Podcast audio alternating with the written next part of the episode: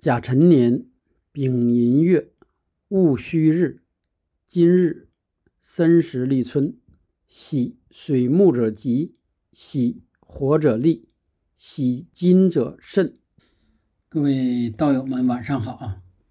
今天开始，咱们正式分享传统文化中的道家文化。其实已经分享了很多了，但是都很都很零散。然后道长以后准备系统的一些分享，然后今天就当是一个，就是穿一下。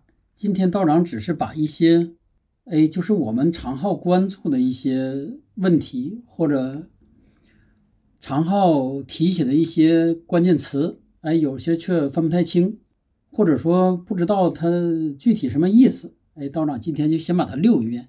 溜一遍以后吧，的目的是什么呢？就是说，哎，在分享的时候你大致。啊，知道道长说的是啥意思，就不用说的啊。分享到哪段时候，你可能又突然又冒出一句，又该问了。当然啊，当然也嗯不完整，或者说不成体系。就今天分享的啊，只是说想到哪儿就说到哪儿，想起哪哪个词就说说哪个词。当然啊，道友们有啥今天分享的，就说你哎还有关于道家你想了解的，但是道长今天没提。但不是系统的说啊，你说你给我讲一下这个《道德经》这本书什么意思，或者哪句的什么什么，那那那道长会讲的啊，那样的已经排上日程了。就说哎，你非常想想知道的，那你可以在评论区留言，然后道长这补充都可以啊。今天就说不太正式，今天就是把它开始了。哎，大家常听说的，哎，捣鼓捣鼓。首先啊，我们要知道这个经常提起来一个道家。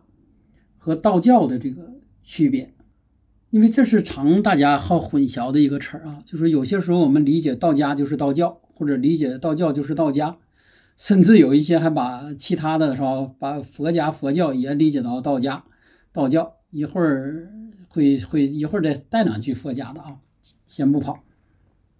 首先我们说什么是道家，什么是道教？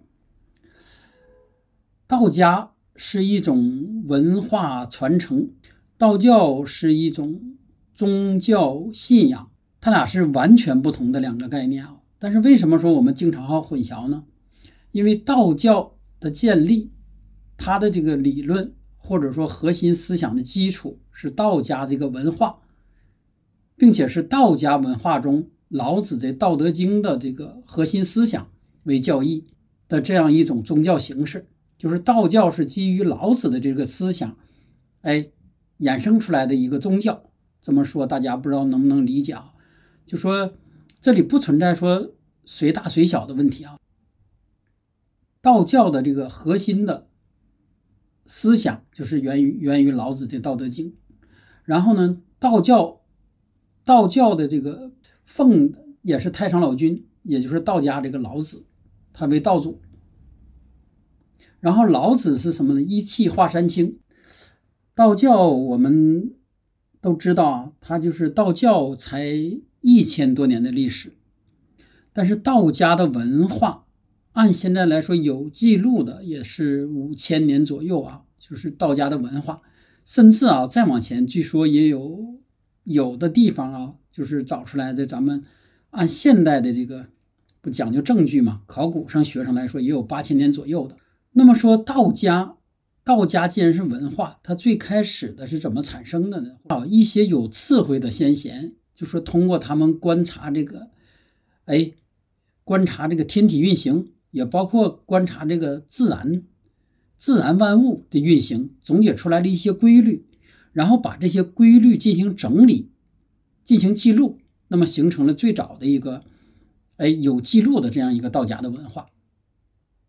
当然啊，有些人因为观察这种规律以后，他总结的更加详细，那么把这种规律用于实际上日常的，比如说，呃，日常的耕种，春春种夏长秋收冬藏，用于这个观测天气去，哎，打猎等等，这些都属于道家最早的道家文化的一个范围。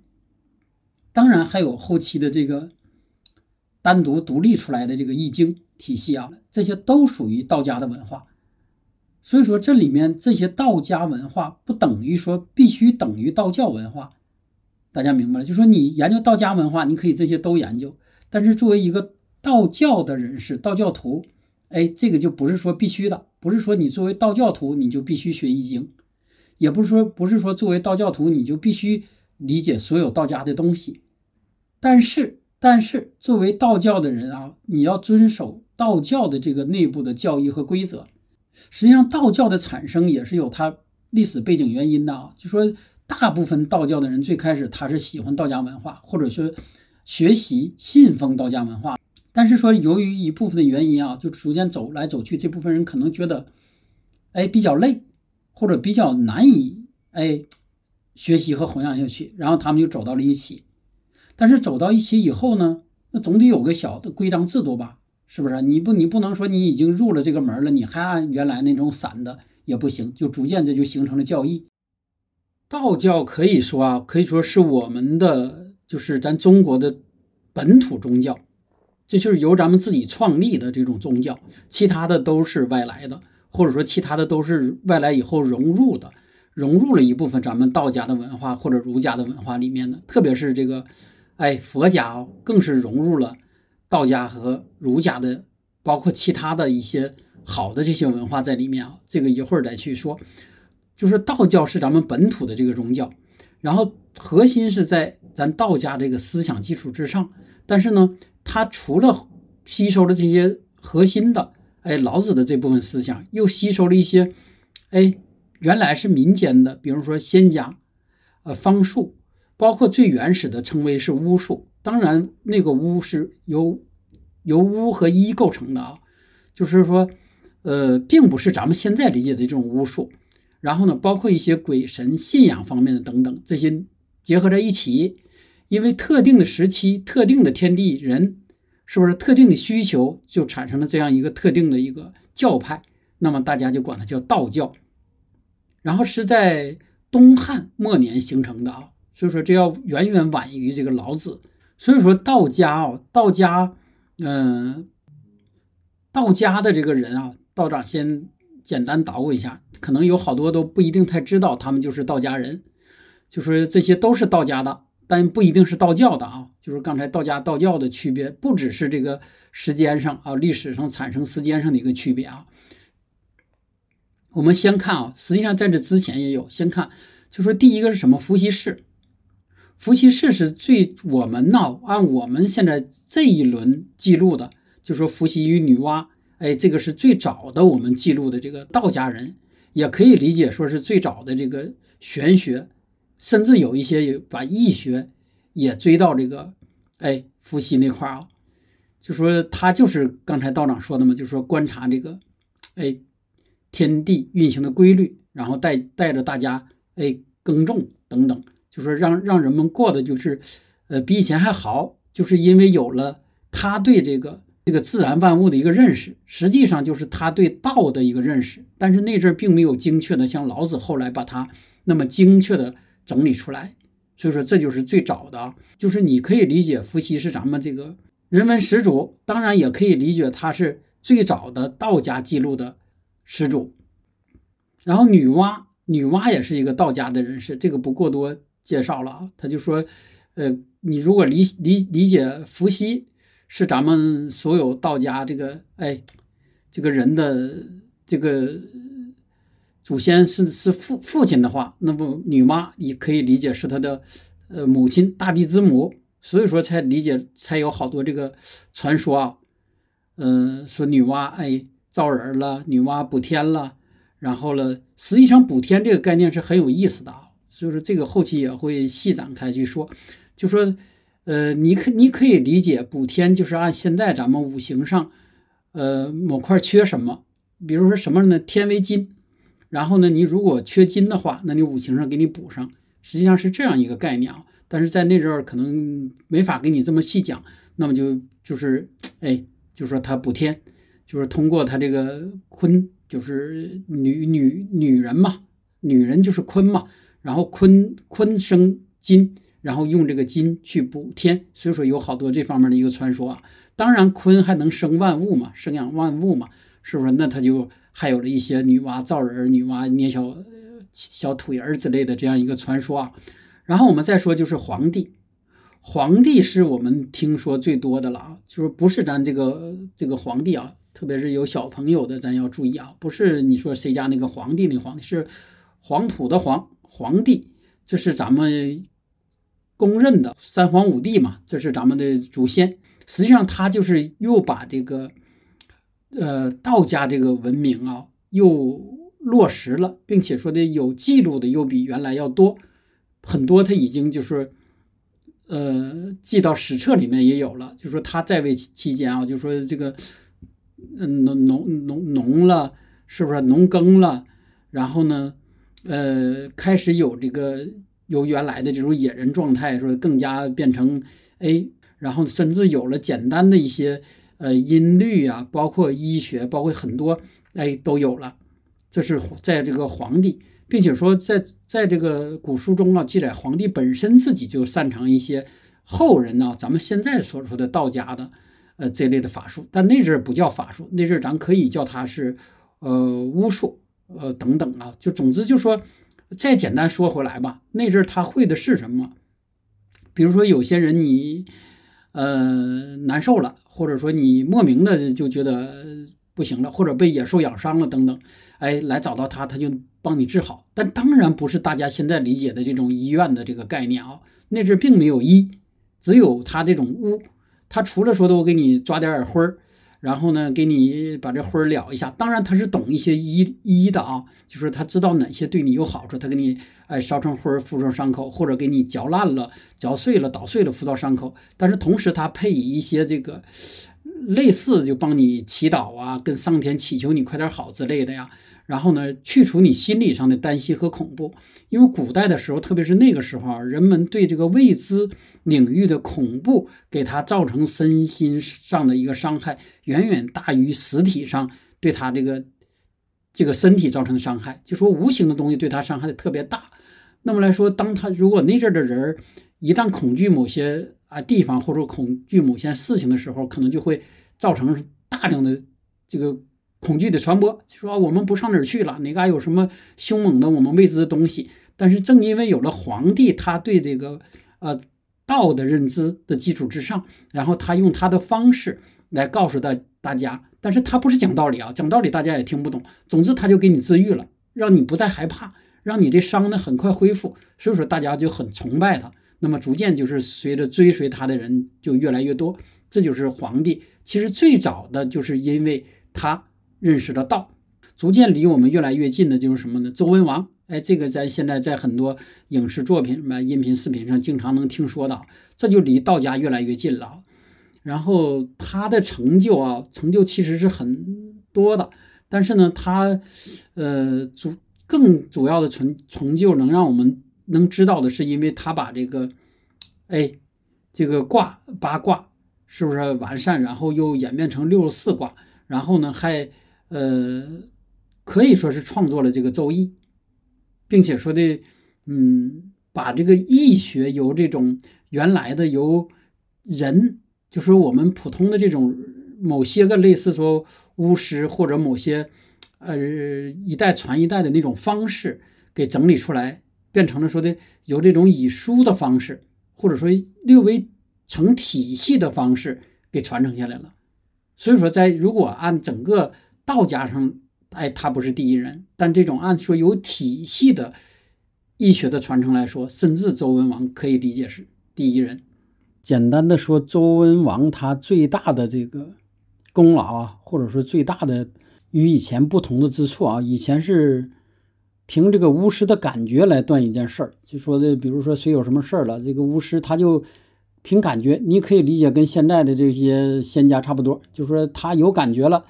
这件事可能就说对了，没感觉了也可能说错，或者说有些人心里会不服。但是从周文王以后就把这个改过来，就说，就是进了一步，就是因为所以这事儿是怎么推出来的，推演出来的。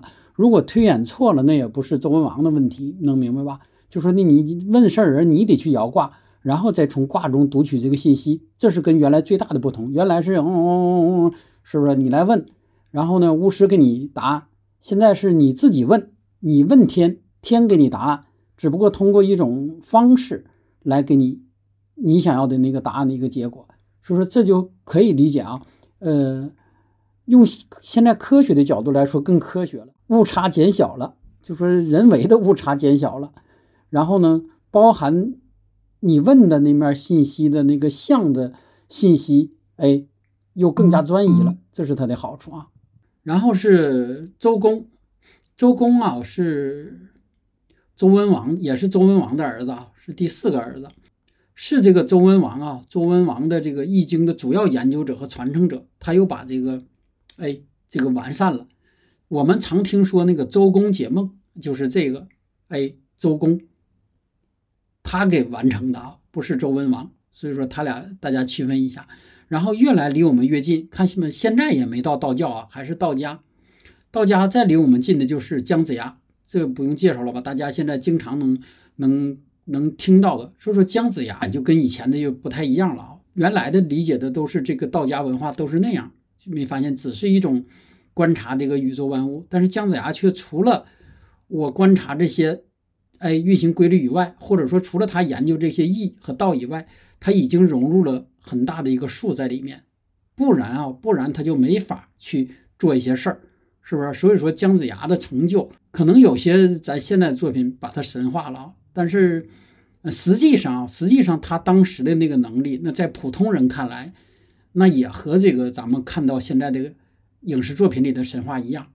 不知道这么说大家理解没有啊？就说我们现在觉得这个神话中的影视作品呢，像神一样，当时他的存在也是这样，像神一样。为什么？就是因为他不只是理解了道的运行规律，他把术融进去了，并且把这个其他的，哎，儒家、法家。兵家、纵横家的一些这个核心的东西啊，在他那都体现出来了。儒家会说啊姜子牙也是我们儒家人，法家也是说啊姜子牙也是我们法家人，兵家也是说，纵横家也甚至说姜子牙就是我们的这个祖师爷。但实际上他道长不是真啊，实际上他确实就是道家人，道家人。但是他这几样他都特别精通，所以说他才可以哎可以带兵打仗，可以呢辅佐君王，然后呢。呃，也可以理解，他就是一个集军事家、政治家，然后呢，韬略家，甚至集这个道与术一体的。所以说，他在这个对这个，呃，道的把控，或者说道的掌握，严格沿着那大道走，同时又把这术的应用应用上面，哎，可以理解这是第一人。然后我们再往下看啊，就是道长即将说起来这个对于道教。道教的产生很起作用的这个老子，老子本名是李耳，原来是这个大家可以理解是什么？按现代的这个官职算啊，算这国家图书馆的馆长。然后他是做了一生的这个就这个工作啊，就说什么工作？就是皇上或者和太子开会等等，他给你记录，就记你们说什么了。但当时那个记录比现在难多了，不是现在拿笔记本敲一敲，是不是？他得把它形成这个竹简，然后还得把竹简呢存到这个库房里存起来。如果过了几年了，皇上想起来说前几年说了啥了呢，还得翻出来，说这活不是太好干。那么正因为这种特殊的一个活啊，就说老子才有机会，就是接触了大量的这个，呃，可以理解是书籍啊，那阵还不叫书籍。就说咱们某，你可以理解是什么呢？从无到有的过程。这个无是什么意思呢？原来的这个智慧都是靠在脑袋里的，这是指各方面的智慧啊。就说的包括刚才说的那个姜子牙的，包括刚才说那个三皇五帝的智慧，都是在别人脑袋里和传说中的。但是从在老子这一块把它形成了这个书，也就是最早的这个竹简形成了。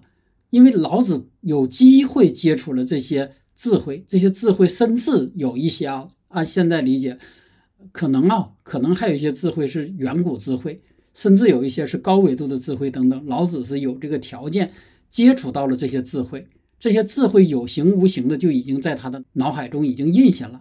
这个后期啊，后期在分享这个老子《道德经》的时候会详细的去说啊。然后这就让老子当时的那个就是这么说吧，包括孔子，包括还有好多这个咱们所知道的人啊，他就会去请教老子一些他所。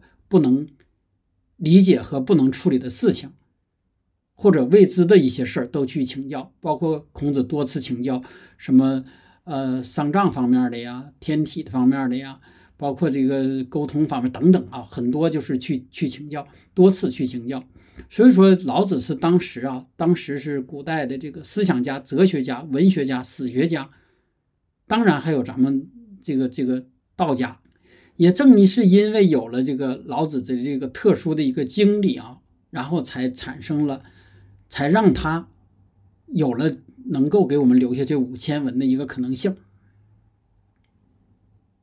你可以理解，就是说，从老子那之前的那大部分的那种无形的智慧，通过通过老子的这种这种五千文，哎，变成有形的传达给我们了。是不是？这就是老子所说的无中生有那个过程，也是那个，哎，咱们说的那种理解，就是道生出来的之前的那个状态。所以说，你以前不是没有道，是以另一个形式存在了。但是老子呢，把它略微的给我们明确了一下。当然，老子更提前就告诉我们说，这个道可道非常道，名可名非常名。说我即将告诉你们的，不是本来那个道。这个凡是物物体呢，我们给它命个名呢，就跟原来就有区别。所以说你们听的时候要慎重。就说原来那个道，并不能够用语言、用文字去把它描述出来。我们只是试图通过一些东西把它描述出来，就如同道长现在的分享一样啊。就说我们分享道家、道学、道教，都不是原来本身那个真正的意义，但是我们没有办法，我们只能通过。是不是我对他的一个理解，片面性的把这东西哎抛出来？所以说，就是这是老子提前就跟我们说的啊。是不是《道德经》咱们后期会非常详细的去把它展开？这个今天不够去说了。然后呢，随着这个发展啊，随着往后来去，大家就知道了啊。就说老子快这个归隐的时候，哎，遇到了这个尹喜，然后呢，也就是尹喜子。就是后来才有尹喜子字啊，开始就是观音喜，然后观音喜通过老子这个五千文，或者说在五千文中的智慧，让他得以启发，然后呢，成为了道教的这个祖师之一，也可以理解他是呃比较早的道教上的人了啊。刚才说的前面那些都是道家的，而这个是真正道教上这就产生了，这就是尹喜。但是尹喜实际上大家。好像觉得并不是有你们理解的什么啊全真的正一呀，或者是你们理解的一些，哎，这个张三丰啊，或者理解的一些道家的这个这个这么有名啊。但是这是最早的道教上的人。为什么说是道教上呢？是因为当老子哎归隐以后啊，这个尹喜不只是把这一个智慧传承了，是不是？他把这个进行呃按照自己的这个意思进行注解以后，他是。收了很多的这个弟子，是不是把这个当成了一个哎教派？然后呢，又加入了自己的一些东西来传承了。那么这股的实际上教派就已经产生了。原来是不存在的啊，在他之前是不存在。原来时候老子讲是你爱听就听，你不听拉倒，就是这样一个道理啊。但是等到尹喜这块不同，尹喜收的弟子那就是你不听，我今天我可能是不是啊？就明天我就开除你了。后天可能你表现好的，是不是我才留下你？不好的，我可能要归拢你了，等等啊，这就是最早有所谓的这个，呃，教产生了，也就是也就是有教义产生了。当然，那个教义那阵可能并不是那么特别太完善啊。所以说，尹喜也因为有了老子这五千文啊，辞官不做，就开始研究这个了，也是也是算有大成就者，好这个文史真人啊。然后我们再说道家的一个比较，大家现在。又火起来的一个人啊，就是庄子。庄子这个道长也分享过很多期了。以后如果分享完《道德经》，继续还会去分享庄子啊。庄子可以理解是老子思想的一个延续，然后又有了他的新东西在里面。所以说，你可以理解庄子是老子的这个弟子，但是呢，他俩又没有任何的这个哎拜师啊或者是什么这个关系，因为他俩差的年头还是比较多的啊。但是这个。嗯，庄子对这个老子思想这个领悟，可以说啊，可以说前无古人后无来者。就说的到目前为止，这有两千多年过去了，还没有一个人对老子那五千文的领悟的程度能达到庄子这个境界。包括这个哎尹烯子等等啊，包括现代的好多分享老子的人啊。所以说，庄子不只是对这个老子这个领悟透，然后呢，又形成了自己的一个独特的思想，并且以自己的一个方式去把它表达出来。甚至有些人还说啊，有些人还说庄子的一个境界，或者说庄子对这个自然之道的领悟，甚至已经在了老子之上。这只是有些人说啊，说这个老子那里面还有一些无为、无为、无不为，或者说无为而治的思想。当然，这部分是由于后世有好多。哎，皇帝或者有些人加进去，或者说有些人把他往治国上去引导的啊，这个到到哪后期会分享啊。呃，而这个庄子在这这里面却任何这方面的没有，庄子是完全与自然融为一体，就说我自然生，自然长，我就这样，是不是？你完全把这个甚至都不想这个，哎，你们世间的这些事儿了。当然，他和这个。老子这个在有些地方啊是相同的，这就在有些地方又略有不同。当然，他这个庄子的风格与老子的是完全不同的啊。这个读过庄子都知道，他这个与老子的这个风格完全完全不同。但是核心核心却是同的。所以说，老子与庄子，呃，被这个后世啊，被咱们共有时候经常是一起提起，就说经常提起就是老庄。所以说，就说你喜欢老子，基本上就是喜欢庄子；喜欢庄子，就是基本上喜欢老子。就说就就并称为老庄。然后道家还有一个这个非常重要人物，就是鬼谷子。鬼谷子这是现代的，哎，很多这个作品、影视作品、小说或者年轻人比较喜欢的。所以说，鬼谷子在里面，他就除了延续了道家的道以外，他更多的就是对术。所以说，鬼谷子的术。应用的程度，或者说他对术的理解、掌握的程度，就远远大于这个道。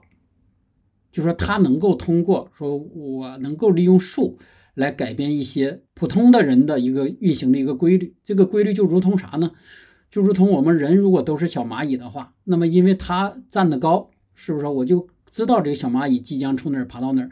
那我可能利用一些外界的力量，比如说啊，我用草棍儿划掉你蚂蚁之间行进的路。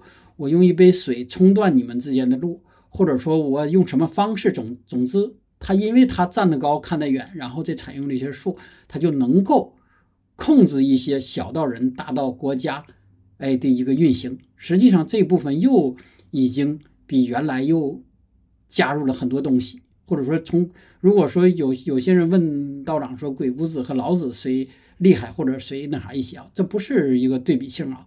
老子写出来这五千文只是一个描述，哎，天地运行的一个规律的道，而鬼谷子描述的是什么呢？除了我知道这种道以外，我加入了一些能够改变它运行的一些东西在里面。你可以理解，按现代化来说，就是说，原来告诉你是致命，是不是？而而这个鬼谷子甚至告诉你的一部分改命的东西在里面。当然有好多说你要顺天改命，而不是逆天改命啊，就说还有好多这个。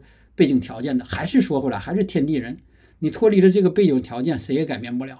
但是至少鬼谷子能够把这些提取出来，能够抓住那些瞬息万变的这些机会，然后呢，培养出了他那几个，哎，被后世流传的这个弟子。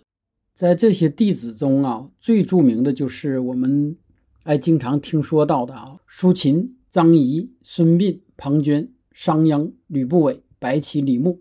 就是随便提了出一位，都是一个辅佐君王的材料。那你想，鬼谷子他的是什么样一个程度啊？当然啊，这只是其中的八位。就是实际上，鬼谷子的徒弟有几百人，后来都是分布在不同的国家，有点类似。如果按现在理解，鬼谷子有点类似一个说大的这种教育培训教育机构吧。就说他培训出来的都基本上都是这个老总级别的，或者说是副总级别的，或者说职业经理人。他培养出来的都是职业经理人。如果按这个按现代的这个逻辑，差不多大致是这样意思啊。所以说，鬼谷子这个也是一个很神奇的一个人物啊。当然啊，还是说回来，鬼谷子也不是道教啊，他还也只是道家人。再我们往后再排啊，就说道长尽量简单一些说，比如说张良，哎，大家听说的，这也是道家人。然后呢，诸葛亮，这就。更不用说了，也是真正的道家人。他除了这这个大道，因为他辅佐好的君王，包括他这么忠诚，其实这都是属于他，他符合自己的大道。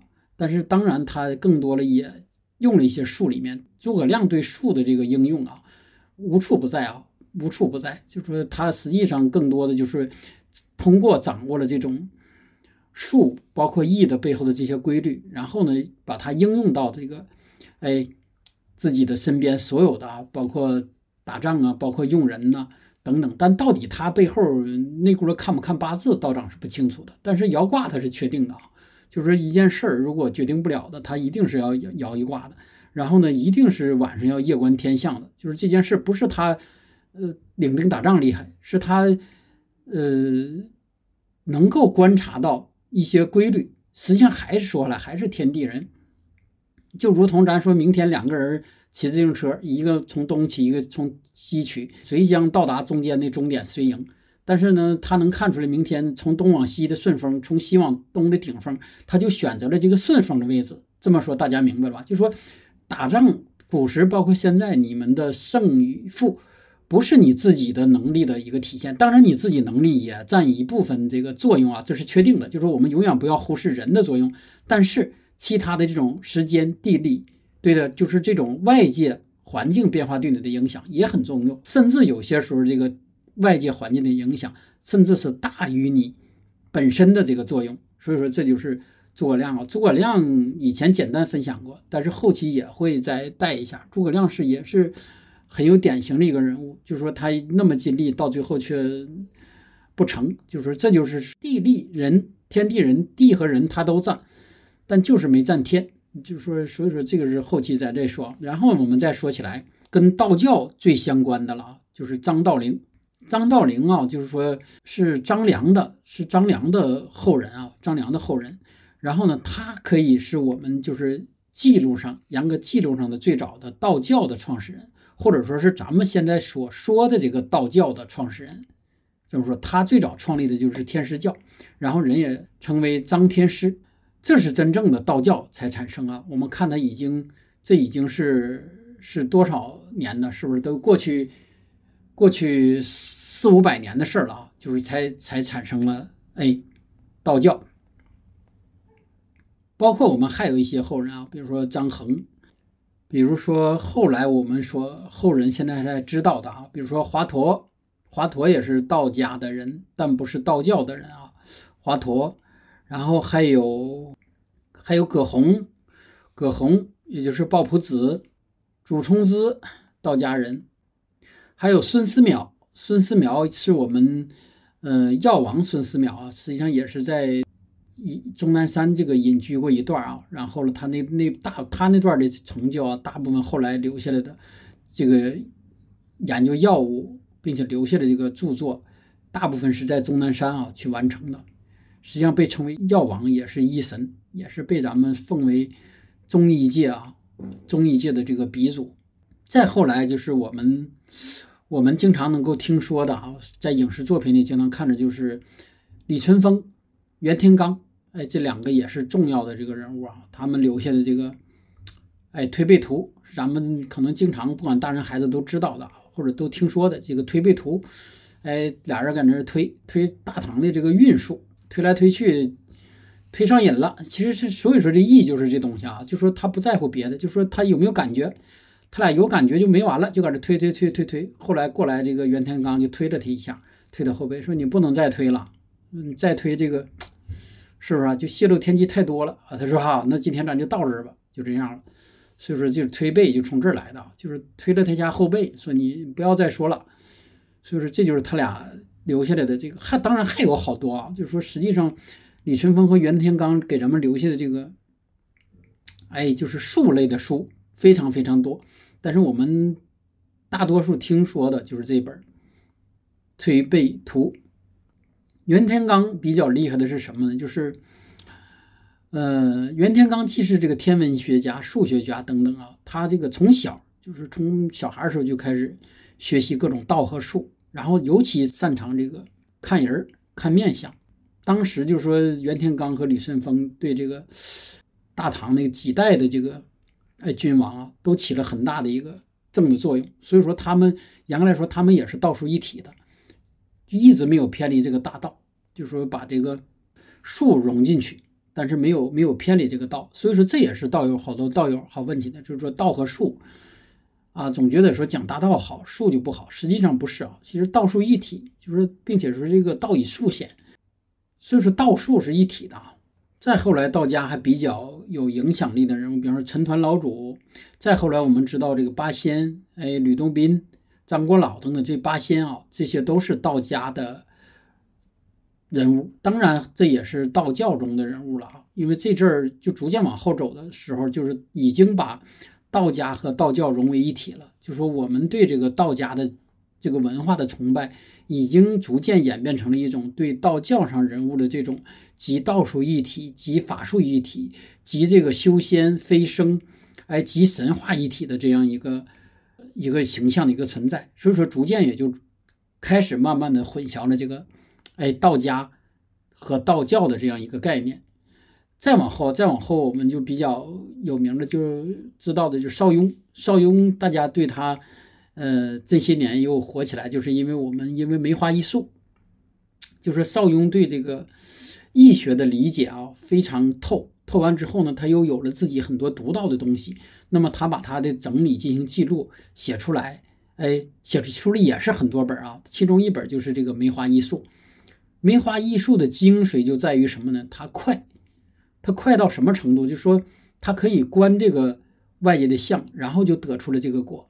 实际上，这个道长也分享过啊，就说宇宙万物都是有相的。易看的是什么？易实际上就是通过一些方式，相的读取你背后的这个东西，然后告诉你这个结果，实际上就是给你翻译过来。但是这个运算过程很复杂，比如说排你的八字要排很多天。比如说，就是摇一卦，哎，也要排一会儿，是不是？至少要排一会儿，这是最快的人挂，哎，你得摇出来，排上挂，然后解析。像古人还得翻翻书或者掐掐指头。但是邵雍把这些省略了。邵雍省略到什么呢？看外头几只喜鹊叫，就知道有什么事儿；看外头有几只乌鸦叫，就知道有什么事儿，是不是？实际上他看的还是像，但是更加省略了。而现在有好多年轻小孩啊，经常也好问问道长的事儿。他说他能不能学邵雍，或者能不能达到这个境界，或者说学梅花也甚至有好多啊，他拉一个群就开始说了啊，这如何如何如何，说哪天就准了。道长不建议用这种方式学啊，呃，道长是很喜欢这个梅花易数的啊，但是你要明白，邵雍用梅花易数的基础是，他把所有的易学，哎。等等啊，包括道家的学那个学说，包括这个哎，这个天体运行，包括很多规律，甚至你可以理解它很多万物类象的这个东西，他已经都在心里了，然后了才达到了他那样一个程度，也可以再说达到他那种再直白说吧，邵雍可以达到什么呢？帮别人看事儿，他的朋友来了问他一件事儿，邵雍说你不用说，我知道你今天来问啥，这就叫来人不用问。实际上，邵雍啊，他自己也说，他自己不是新神仙，他还是根据一些外在的相来读出了这个结果，然后再经过易的运算。但是我们现在好多小孩要学的就是这种，那你感觉道长实话说，那你就是瞎蒙了。但是说，如果你学了易学，学了一辈子，比如六爻，哎，八字，哎，奇门，所有的啊，你都学完了，到你老了时候，是不是也六七十岁？呃，七八十岁的时候，那你那阵儿可以不用什么八字、什么六爻、什么卦象，什么都不用看。现在来人直接问你事儿，你就告诉他成与不成，完全可以了。甚至他不用问，你就根据他来，你就告诉得了，你这事儿不成，你回去吧。不知道道长说你明白没有啊？邵雍的厉害处不在于他的梅花易数有多厉害，是他本身已经对易的理解达到登峰造极了。那么他这借助这个梅花易数，就很很容易就把对方想要要的结果给你。但是我们现在可以吗？是不是？我们现在你的信息过于杂乱，然后你又对易不懂，这种背后的运行规律不懂，就如同你现在拿个手机就以为，是不是你很厉害了？实际上手机背后是有一台，甚至有无数台庞大的运行服务器，也就是现在的云网络在运行的，这是后面的东西。而你如果把后面的东西抛离了，是不是切断了，让你这手机断网了？那它不就是一块砖头吗？所以说，如果你单独学了梅花易数，甚至说只是背了几个口诀，你就试图给人成天强调来人不用问，是不是就开始研究这事儿了，那你会越研究越偏的呀，甚至将来不会坑人嘛？人不把你摊儿不给你砸了啊？所以说这也是为什么道长就是有道友追过好几次啊，问梅花可不可以讲？嗯，不可以。这就是道长不分享梅花的一个原因啊。另一个梅花是什么呢？玩可以，就是梅花艺术，就是你玩确实很有意思，因为它不繁杂，但是断事儿呢准确率不高。就说你问重要的事儿经常不准，不重要的事儿呢经常很准。那这个你就很坑人了，人有的人大事来了问你，你说你拿梅花一给人看，最后结果不准，是不是没用的事儿都挺准？那就那就不建议了。所以说梅花就建议你说学着玩可以，不建议拿它来真正的来问事儿啊。它可以提高我们的一个思维的角度。当然，比如说像有些时候大家在吃饭了，或者有时候几个人在一起闲聊座谈的时候。那你拿出来梅花是很好玩的，它就大家很容易接受，很容易上手。但是你说今天几个人研究个八字，那完了，是不是？饭就不用吃了，没事就一劲研究这八字了啊。再后来，大家就是比较知道的，咱道家，这就实际上就是道教的人了，就是从王重阳，全真道创始人，这个王重阳也是，呃，比较那啥的。然后呢，后来的他的弟子马玉等等啊，还有好多。好多，实际上这些就是逐渐就是道教的啊，包括我们经常影视作品看到的张三丰。提到张三丰这儿，道长就简单停顿一下，因为张三丰也是很有意思的人，不然不可能说的。咱们现在一直拍他的这个影视作品啊，电视剧了、电影了。其实大家对张三丰的意思就是武功高，但实际上张三丰啊这个人是很钝的一个人。这什么意思呢？就道长。研究过他的八字啊，改天有时候可以拿出来分享。就是张三丰是土太重，土太重这一点以前分享过啊，就说的可能就不通透。完了，张三丰就是从悟道开始琢磨，想把道道理就是大道想明白之后，他就总在想，但是因为他钝嘛，他就想不通，就想到你可以理解快到中火入魔的程度啊，就说的发疯。然后呢，这个三疯就是从这儿来的。不是一次，也不是两次，也不是三次，三字多，就说他疯了无数次，他才悟得道，才彻底通的。张三丰就是从这儿来的。但是后来我们是不是也为了对这个，哎，张三丰祖师的一个尊重，就开始把这个丰改成了丰收的丰，大家知道了吧？所以说这就是，其实每一个人都不像我们，哎，影视作品或者传说中的这么容易，你就成道悟道了。所以说张三丰的。也是很不容易才把这个，才把这个道理顺了。当然，他这个格局也是非常特殊的啊，就是非常特殊的一个格局，就全是土，全是土。当然，这已经达到了那种道长以前分享过的，就是说，呃，极旺或者专旺，或者说的就已经没有他没有别的这个那啥的这种格局了。如果其中如果不够纯，这格局就完了，甚至就没有张三丰这个人了。能明白，就说如果什么叫格局不重纯，以前也分享过啊，就是里面掺东西了，就是八字里面掺东西，那你这人就掺东西。如果再按现在来说，就就比方说你看过张三丰那影视作品吧，是李连杰是谁演那个？就是当别人给他所有的诱惑或者给他东西的时候，他不被这个诱惑，这就叫纯。但是说一旦里头，比如说你里面的别的东西才诱惑你，或者别的东西诱惑你，那你随着诱惑走了，这就不纯。八字不纯，人也就不纯，那你就没有成就。所以说，大成就者八字都是自存的，这也是道长以前分享过的啊。自存者不容易受污染，纯的蜂蜜不会坏，纯的血不会化，是不是？纯的水不会不也不会坏，等等啊。所以自存的永远是好的。所以说，你要真正是修行人或者想往修行这块儿，你就要。如果你本身不够纯，那你就要知道自己不够纯的在哪儿，逐渐把纯的留下，把杂质去除，这就是一个提炼，也就是咱们所说修炼的过程。当然，这个说是容易啊，但是非常非常之难，非常非常之难啊。还有一个重要人物，就是道长已经分享过的这个《黄金册》，六爻黄金册的这个作者就是刘基、刘伯温，所以就是就是三分天下诸葛亮，一统江山刘伯温。刘伯温的成就啊，不只是在他这个那啥，他的各方面，实际上刘伯温一直也是没有偏离这个大道。他就是在这个道上，然后又在术上又有研究。所以说，就你单纯就从一个黄金册，你就能看出来他对术的这个这个造诣有多深。然后并且步步不离道，就说永远都是道术一体，说一句术就要强调一句道。这这点刘伯温是可以说从历史到现在，哎，第一人。什么第一人道长？这强调一遍啊，就是把道术结合的这么好的道术一体的第一人。其他的是也强调道了，比如说老子，哎，强调道了；鬼谷子强调术了，等等啊。就说在这个刘伯温这块儿，他把道术结合的特别好，这也是对我们现代人有一个提醒啊。因为术永远是把双刃剑，术实际上也是科技引巧的那部分范围。所以说，刘伯温一直把道术相结合。不像现在啊，有些人就是教你，啊术怎么用，甚至诱惑你，夸大它的作用，然后你进去了，他是不是让你花多钱如何？最后呢，他会会告诉你一些术的技巧，会告诉你如何还能挣到多少钱，这个肯定是有救的嘛。但是说，如果你把道术一体用于正道，这种术是完全可以用的。无论你用于这种道和术是赚钱还是做事儿，是可以的。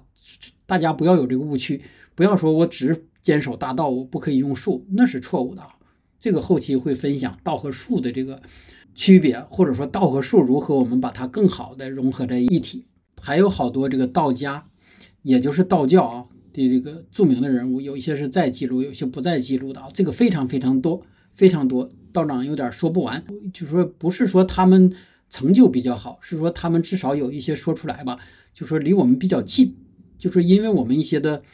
哎，影视作品或者书籍上吧，经常提起他们，然后道长就把他们的特点哎拿出来翻一翻，这样来说，呃，便于大家对这个道教或者道家有一个初步的这个了解啊。还有很多道家的优秀人物，就说所有的你基本上嘛，你从小学到的，为啥大家书籍上只是忽视了或者淡化了这块这个色彩啊？怕你把它想到的是宗教上，实际上有好多就是科学家。军事家，呃，农业学家、医学家等等，都是道家人。就说你只要翻出来一个，你书上看过的小学作文，告诉你说这个是什么什么家的，基本上他就是道家人，他就跑不了。就是这样啊。简单说了一下道家的代表人物以后啊，我们说一下就是派别，因为这也是很多道友哈问起来的，比较晕的，经常他上来后问道长，哎，道长你是全真或者正一？一看他还大概知道。就是大致知道了是全真正义，实际上道家不是就是全真和正一，好多教派啊，全真正义只是两个，哎比较大的教派，小的大家都知道的，比方说什么，呃，按地区分的呀，茅山呐、崂山呐、华山呐、武当啊等等，这些都是啊，还有好多，还有好多啊，甚至还有好多就说你不太不太知道的这个教派。因为提到了道教啊，提到了道教，咱们简单把道教这个神仙体系简单捋一下。因为道教它毕竟源于道家嘛，首先它这个呃得有一个衍生出来这个过程，就是最开始的时候是这种无中生有，也就是从这个一气化三清，这一气实际上就是指这个老子的一气，哎，它化成了这个三清，三清分别就是。呃，元始天尊、灵宝天尊、道德天尊这三位天尊啊，是道家这个宇宙观的象征，分别代表就是，哎，开天辟地、历劫度人、传道授法，实际上就是说还是天地人啊。然后我们看就是道教的名山有哪些啊？有武当山，天下武功，武当、少林是不是都平分秋色？这是大家。然后龙虎山，龙虎山也是道教的这个发源地啊，呃，也被誉为这个道教主庭。龙虎山在这鼎盛时期啊，有快到上百座啊，就是这个道观。青城山也是，青城山主要是道教这个全真龙门龙门派的圣地啊，青城山也非常好。还有齐云山，然后还有其他的名山，比如说。泰山、崂山、老君山、茅山、华山等等，当然也还有终南山啊。终南山实际上，呃，最初之所以终南山出名，就是因为老子哎在这面留下那个哎举世这个著作，就是《老子五千文》《道德经》，最开始就是在终南山。当然后来还有这个无数个哎刚才已经说过的那些道家的人士啊，就不是道教，都是实际上大部分是在终南山出去的。或者说他这一生中有一段是在终南山度过的，并且实际上啊，实际上对这个道家的文化一个传承，自古至今，从古至今没断，一直也都是在终南山的这部分住山人隐士他们去完成的，也都在啊。所以说，终南山是道家的一个圣地。当然，现在已经不太分了，就道家、佛家，甚至有有一些道友统计过啊，说在终南山上，佛家的这个，哎，远远大于道家的人数。但是什么时候这个都不按人数看的啊，确实不按，因为你实际上确实是这样。你这些送供养的或者什么上山游玩的，你可能碰到十个佛家的人，你很难碰到一个道家的人。就是现在确实是这样一个情况。这个后期咱咱就会分享跟住山人相关的。然后今天顺便带一下啊，带一下这个道士的等级。实际上，道士啊，在最古的时候，古代的时候啊，就是咱们现在今天说的是由低到高啊，就是在最古的时候，最低的是什么呢？是你可以理解，这就是一个职务，官职。说是官，其实也不是官。总之就是这样一个，这个叫祭酒道士，就是平时吧，你这个道士呢，跟普通老百姓一样，是不是？你该干什么干什么，但是需要你时候你就得来。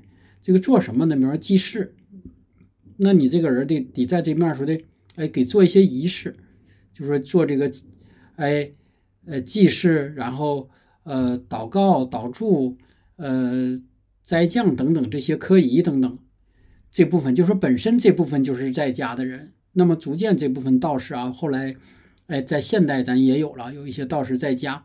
然后呢，需要你这个在一些特殊场合时候出现以道士身份，你就以道士身份；不需要的时候，你平时就是可以以自己这个身份，哎，去生活。这是这是一种。然后再那一种的，就是按这级别再高一级别的，就是什么出家的道士，就是指那些在道观清修的道士，就说他已经出家了，这种可能全真的会多一些啊。他就是已经跟世俗不相关，他放弃了所有世俗的这些，比如说呃家人。名利，然后爱恨情仇等等啊，他就是远离红尘，这这是又高一级别的一个道士，他实际上就是出家道士。然后再高一一级别的就是这种住山的道士，也可以叫山居的道士。住山的道士就是指在山里修行的，就说他，呃，因为刚才说出家的这种道士跟他的区别在哪？出家的还靠这个，怎么说呢？出家你也是一个大概说在靠道理这样一个。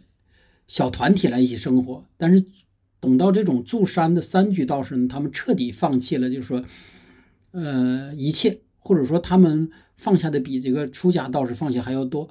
他就是只住在这个深山老林，然后潜身修行，就是彻底远离这个世俗。因为实际上大家可能接触的会知道，无论道观寺院，其实也只要有人的地方，他就有江湖，或者说就会有一些是非，或者说他就需要。呃，面对一些那方面的一些事儿，就说不说嘛，一般说的这个寺院了、道观也是小社会，这么说可能也没有错。所以说，等到这个住山的道士就彻底哎抛离了这这地方，然后他为寻求的就是寻求那种清修，然后呢修炼哎正道，然后悟自己内在的一些东西，求的这种自在心安，就不被别人骚扰，这又高一层了。完再高一层就是优异道士，实际上这部分道士就是在这个住山的基础上啊，他就已经习得一部分这个，哎，不敢说太高深吧，但是一部分道法术他已经，然后已经过了这个，并且已经过了隐居那个阶段，就说你可以理解，比如说他在山上住了三十年，就类似举例吧，比如说像姜子牙就是这类型。或者还有很多历史上你知道的都是这个类型，就说他开始是住山，但是又高于等时候他已经可以去下山了，这就说他达到这个阶段了。但是呢，他就开始在世间去隐，在世间他也不一定吱声，但在世间就隐。但这一类的这个优异道是什么？他就可以说和光同尘。等他下了山以后，既不被你这个哎山下的这些哎这这些东西所污染、所腐蚀，不被完了也不被世俗的所牵绊。然后呢，他还能有住山的那种心性，那种那种简朴那种东西。然后呢，还能够在这个尘世间住下去，并且背负着这种大道大德，对。所以说，你说他就你可以理解，就是他属于既出世之后又入世的这种道士，这也是高人啊，这又高一等。所以这也是民间所说的啊，叫这个小雨什么隐于山，大隐隐于市的。当然啊，你没隐都没隐过的，那你这句话你就不要抛出来了。或者说这个不是说你在家就认为自己很高的这部分人，说自命不凡的，那你不算啊。确实你得经历了那种简朴之后，然后呢，你重新回到这种繁华的生活，却不被繁华的生活所诱惑、所拖累，甚至你都不为他们所动，那你就是这方面的。刚才说这个。哎，又高一级这个道士了，然后再高一级，就说已经再比这个在这个这种和光通尘还厉害的，那就叫神仙道士。说这种道士可以通过你的修炼，说你可不管是在深山还是在这个凡世间，哎，你已经成仙了，通过这修炼，你已经悟证达道了。但是你说我还想以这个凡人这个形象哎出现，我就以这个凡人；我不想以凡人之出现，我就可以以这个仙人，是不是？我可以上天，我可以入地。是不是这就是神仙变化莫测，超离凡凡界，也就是跳出三界外，不在五行中。当然啊，道长只是说的这一种，呃，可见形象上的意思的这个道士啊，实际上他不一定是咱们理解的这种，或者道长所描述的这种方式存在。总之，他是神，你可以理解就是神仙了。然后比神仙还高一层的道士叫天真，天真道士是修道的最高境界，这个级别达到了，已经达到了什么呢？不是和光同尘了，是与道合真，阴阳合一。他，你可以理解他的身体与天地万物融为一体，达到这样一个状态，有点类似咱们可能现在有一些是前多年有一个科幻片那种，就说万物与我一体。那么那阵时候是没有人能够消灭他的，甚至也没有人能够抵触他的，就是他就在这个你的你的这这身边，他就在这个宇宙中，或者他就是一切。他无所不包，但是他就是道的化身，所以说你要那么理解，老子可能达到了这样一个状态啊，就是达到天真的这样一个状态。当然，道长说的是从另一个维度去考虑的，大家不要老是局限在这个，哎，什么死与不死啊，或者说形象与不形象的一个程度。再简单说吧，这种天真是达到了是一个什么程度？就是说，你需要这个大道的时候，这大道就出现了，然后他不知不觉的就帮助你了。是不是他就是说，让你已经感对这个所有东西都感都感觉不到不适，那你说这个这个哪是凡人能够达到的一个境界？然后再简单说一下，大家好问起来的说的这个怎么称呼啊？称呼，或者说道长怎么称呼这些道长啊？就说这也是以前 道友们问起来说的，他听说的好多道长都是。哎，道观里这道长说，像道长现在自己称呼自己道长，这样好不好？其实这个都是可以的啊，都是可以的。或者说是什么呢？还是老子说的，就名可名，非常名。说无论这个什么啊，它都只是一个称呼，就说这个只是你哎一个称号，它并不是说你叫道长你就是道长，或者说并不是你不叫道长那个人他就不是道长了。就是你叫张三的人，不等于他可能就是张三。这个话说起来，可能有些时候会绕嘴啊。这个以后会详细分享名可名这个啊，是不是？咱今天只是说一下道教相关的称呼有哪些啊？一般的可能称贫道多一些，就是谦，就是属于一种呃比较谦虚的称呼，就说啊贫道如何如何。这个贫吧不是穷，它是指就说我对所有的一切已经达到了这个自检的程度。说说说贫道谦虚，实际上也不是太谦虚，就这意思。他自己说我已经很简单了。是不是？所以说我就以我这种频道如何，频道如何，就是这么称呼，这是一种自谦的用语啊。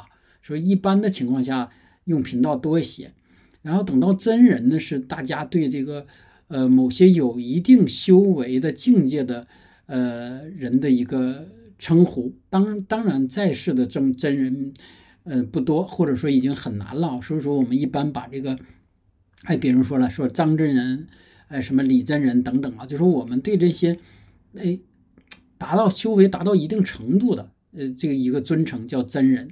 当然，有些时候你觉得他已经达到这个程度了，对你也可以这么称。比如说你的师傅、你的师爷已经达到了一个程度啊，就说你可能，但不是你自己认为，就说已经所有基本上所有的这个都认为达到这个程度，那就可以称为真人。然后呢，天师，天师是指是什么？天道的这个代言人，所以说他就是除了有这个道。有道还要有道行，也就是神力和神通，就是一般的都是被，哎尊奉为道教道派的领袖，就说某一个道派的最开始那个创始人，然后呢还得具备德行、道行，呃，道术一体，然后呢修为高，呃，是不是等等各方面都很厉害，并且能具备所具备啊一定的这个神通的行道者，就说你首先你能把自己修好，然后你还能带你的这些弟子啊，或者说的呃这些人啊一起往前走，然后呢给后世留下一些东西。这些这些人物啊，他才称你为天师。再一个就是道长啊，道长就是刚才道长已经提过了啊，就是说他既是一个你对呃道长的一个称呼，然后实际上他本身是指这一个哎道观呢，或者说的一个呃道教的一个地方寺庙的一个负责人，对对，你就可以称他为道长。当然，你见到一个陌生的，你不知道他是不是负责人的，你可以称呼为道长。所以说，你现在的泛指的也可以是指一切在这个修行路上，呃的道士的一个统称。现在啊，就是大概是这样一个称呼，就是说你看到这是一个修行人，呃，是道家的，那你就可以称呼他为道长，就就就可以啊。就是说，实际上道长以前也分享过这个词儿啊，就是说，呃，道业增长，或者说是道道什么增长，它是这方面的一个意思。已经已就是你可以理解道长这个。这个称呼已经，呃，不在乎，不再是原来道长那那两个字的一个本意，还是名可名非常名。不同时期，这个道长的意思都不同了，就如同老师这个词儿，是不是？教授这个词儿，是不是？主播这个词儿，网红这个词儿等等，不同的时期它有不同的意思啊。就是说，现在的年轻人对这个词儿的理解，哎，肯定比道长要厉害啊。然后还有道道友们，我看啊，我看这是原来记起来就说的这个。关于几个小话题啊，第一说的说看的道家人跟和尚最大的区别是，呃，道家人瘦，和尚胖，这是什么原因？这个道长不太好说啊，不太好说。如果按照佛家说，他们说管这叫心宽体肥，说他们心宽，什么事都不挂念了。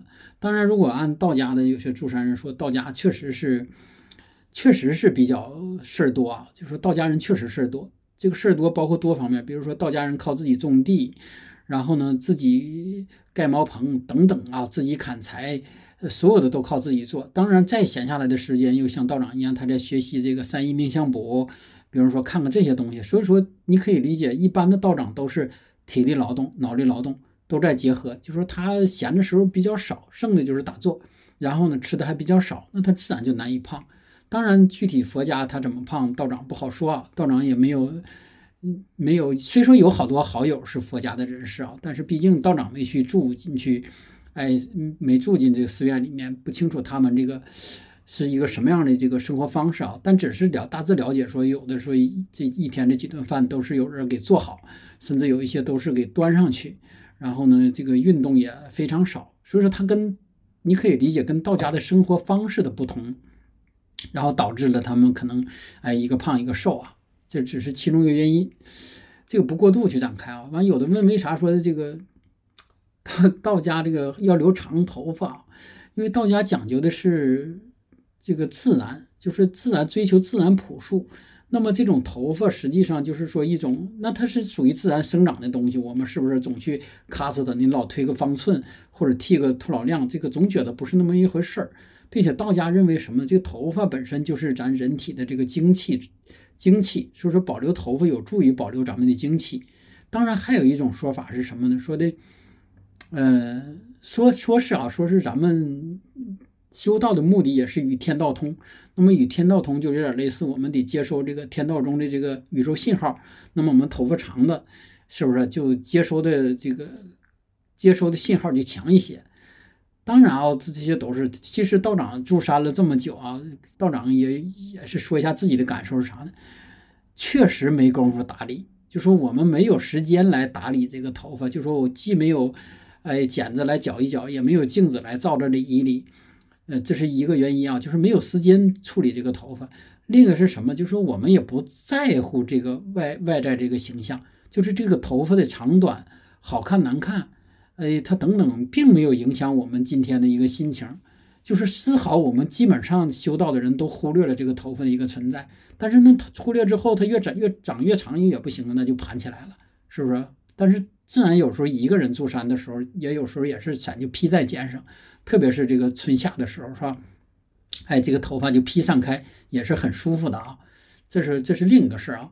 所以说，就说总之就是忽视了这个头发，让它自然去生长了，然后呢，到一定程度就把它盘起来了，这个头发也就自然留起来了。当然，也有一部分是源于这个和一些其他的区分啊，不然有些时候你说，呃，民间不是有这句话叫“三分钟出个和尚，三年才出个道童”吗？换句话说，你连三年的头发你都没有留起来，那你说你入道了，说你有这个恒心随信呢，那就证明你这三年的心你都没有静下来。所以说，就是三年你留不了一个能盘起来一个头。前道啊，就是说你三年你盘不起来一个头，所以说这个头发对于修道。哎，它也是很重要的啊。但道长个人还有一个感受啊，这里说出来啊，真的是把头头盘起来以后，那个精气神立马就上去。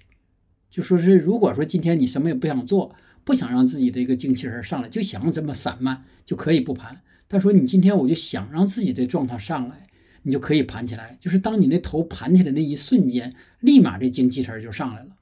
不信的，就是说你修道的啊，就是在头发长到一定程度了，你可以试一试。就说你头发长到一定程度时，你会觉得有一种状态，但你把它盘起来之后，它又是一种状态。这种状态是道长无法去给你语言描述的，真的不同了。然后下一个问题说的道教必须规定是不是吃素，或者说道家人是不是规定？嗯，道教是有这规定啊，并且有那几不吃，什么牛肉啊。是不是这个呃大雁呐、乌贼呀、乌乌鱼呀、呃等等啊、狗肉啊等等这几个几不吃？但是道家没有，道家没有，但是一般真正的道家修行人这些也都不吃，并且不只是这些不吃，一般道家的修行人都是吃素的啊，就是吃素的，就是不吃任何这个那啥。但是更多的这个是源于什么呢？对这个生命的一个尊重。就说你吃它呢，就得杀它，就跟如同原来有人上山问道长说：“你这这么宽敞，你这不养几只大鹅，养几只小鸡儿，下点蛋吃？其实蛋吧，偶尔它这种就是没有这个不不能孵小鸡儿，这个你吃倒也可以。这只是这个住山人啊，但是小鸡儿确实没法吃，因为小鸡儿你养它了，你说养大之后你把它杀掉，是不是？那你就这不就属于杀生了吗？所以这是针对这个修行人来说，他是没法。没法下去这个手的啊，所以这就是不养一些可食用这个一个一个原因。